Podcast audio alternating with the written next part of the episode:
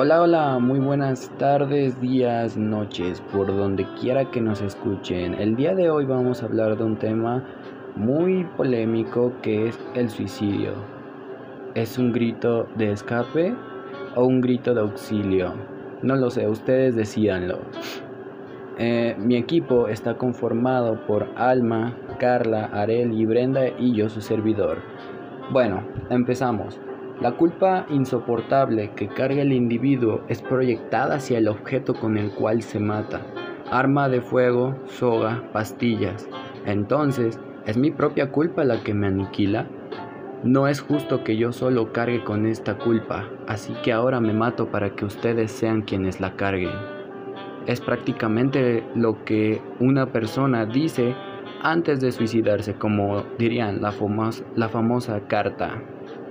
Es conveniente sacar a flote las ideas que llevan a la muerte para que vean qué tan distorsionadas están y cómo no tienen que ver con la realidad.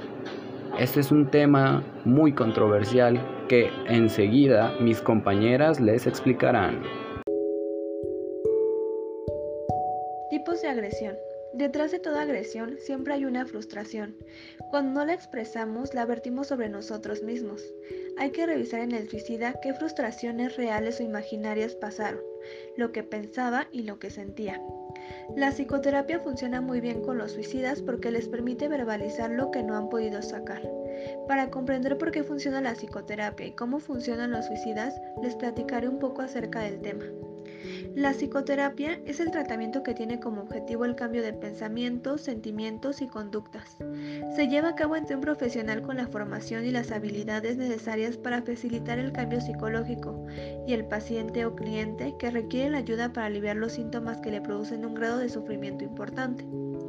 La psicoterapia propicia cambios congruentes con los objetivos que desea alcanzar el cliente. Proporciona orden con el caos facilitando la comprensión de ideas y acciones que habían sido confusas. Conduce a cierto alivio al capacitar a la persona para afrontar ansiedades y tensiones que habían sido evitadas.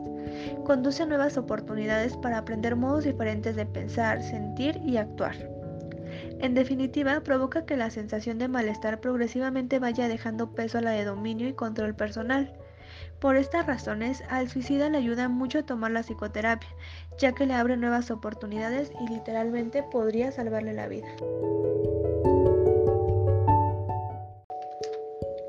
La deserción de un miembro de un grupo por muerte cuestiona mucho a todos sus demás integrantes, culpas y movimiento inconsciente que lleva a cada uno a cuestionarse la vida y la muerte. Se crean ideaciones suicidas y actos para suicidas que ponen en riesgo sus vidas, aunque en realidad su intencionalidad de quitarse la vida es baja. Si no lo hablan, comienzan a actuar todos sus sentimientos. Hablar de suicidio siempre es un tema controversial y siempre estará acompañado de prejuicios y desinformación. Cuando vives de cerca el suicidio, puede que comprendas más del tema o que de plano no lo comprendas. En mi experiencia he vivido de cerca dos suicidios y los dos han sido amigas cercanas de los cuales nadie pensó que lo harían. Y puedo confirmar que es cierto que las secuelas psicológicas que dejan sucesos como el suicidio son graves. Yo no podía dormir ya que me la pasaba preguntándome el por qué y cuánto debieron sufrir para actuar de esa manera. Y lo peor es que los pensamientos suicidas también venían a mí de forma inconsciente, ya que cuando algo me dolía pensaba, quizás por eso lo hizo y así ella no sufre. Es algo que tiene una gran influencia en las personas cercanas del suicida y que casi nunca es tratada. Personas con ideación suicida piensan en su muerte, eh, que quizá van a pasar muchas cosas.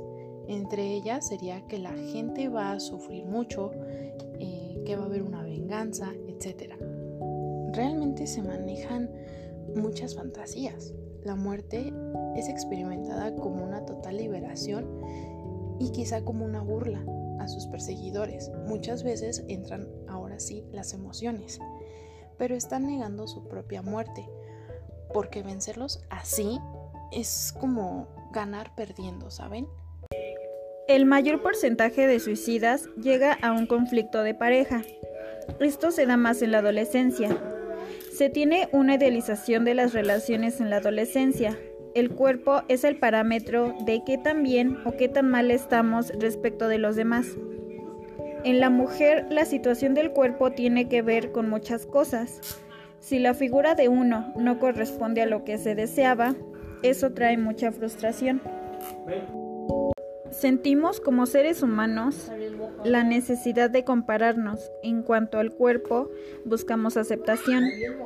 En esa necesidad de sentirse aceptado, es cuando se da el mayor índice de inicio sexual, que es entre los 14 y 16 años.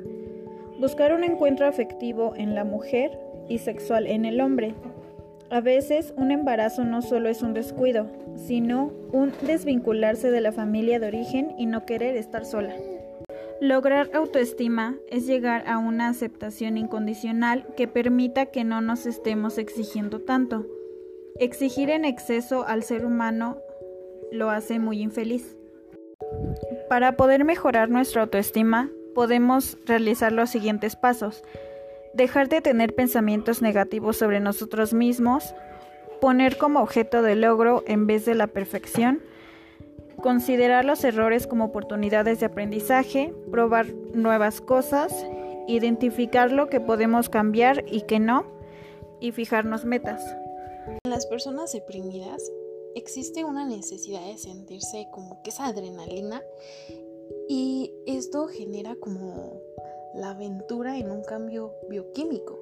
Esto puede convertirse en una situación de hábito que finalmente conduzca a la muerte o a la cárcel. La gente quiere alejarse lo más posible de la depresión, sin darnos cuenta que esto puede permitirnos que haya movimientos en que todo vaya bien y que en otros casos todo salga mal. Nos hace sentir que estamos vivos y el riesgo está cuando salimos de la depresión y caemos en conductas este, maniáticas eh, de exceso de energía, actividad y compulsión. Por último, tenemos un fragmento en memoria de mi esposa. Han pasado cuatro meses desde que mi esposa nos dejó para siempre tomó la decisión de quitarse la vida. Aún no entiendo por qué lo hizo. ¿Qué la orilló a realizar tal acto? Tampoco lo sabré, por lo que no buscaré una respuesta. Solo sé que dejó un dolor inmenso en nuestras vidas. A veces me pregunto si mi relación con ella, mi actitud, mi comportamiento, etc., la orilló a quitarse la vida. Y yo mismo me contesto no. No es razón suficiente para tal reacción. Todos los días hay divorcios, peleas, discusiones, traiciones y no pasa nada. La pregunta obligada es, ¿por qué, si tenía todo, optó por la puerta falsa? Tal vez era lo, no era lo material. Tal vez quería que yo la abrazara y amara como la mujer que fue, como la madre de mis hijos. No lo entendí. Nunca volví los ojos atrás para ver que ella me necesitaba y que me decía, aquí estoy.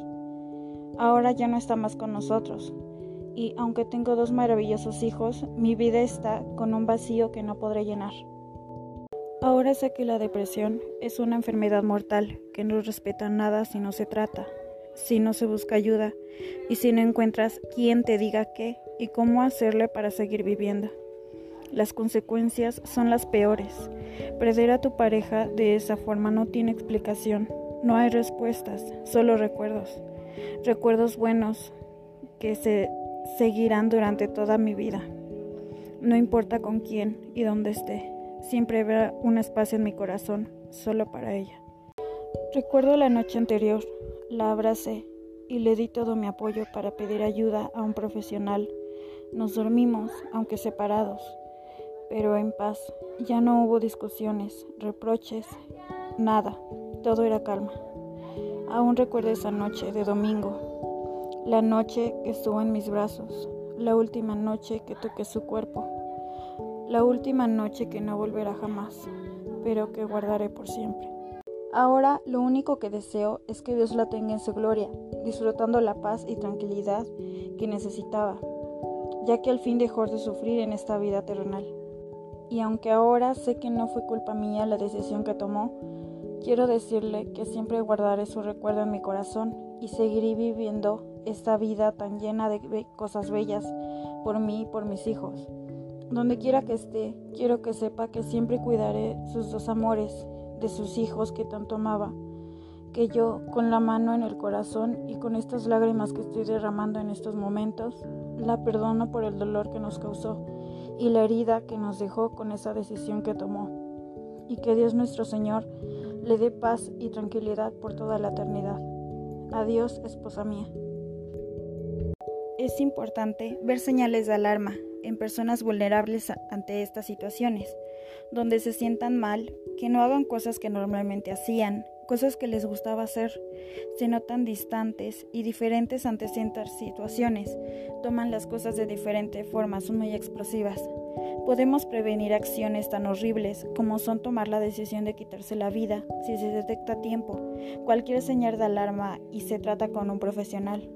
Vivir es lo máximo y cualquier vida es importante. Cuidémosla.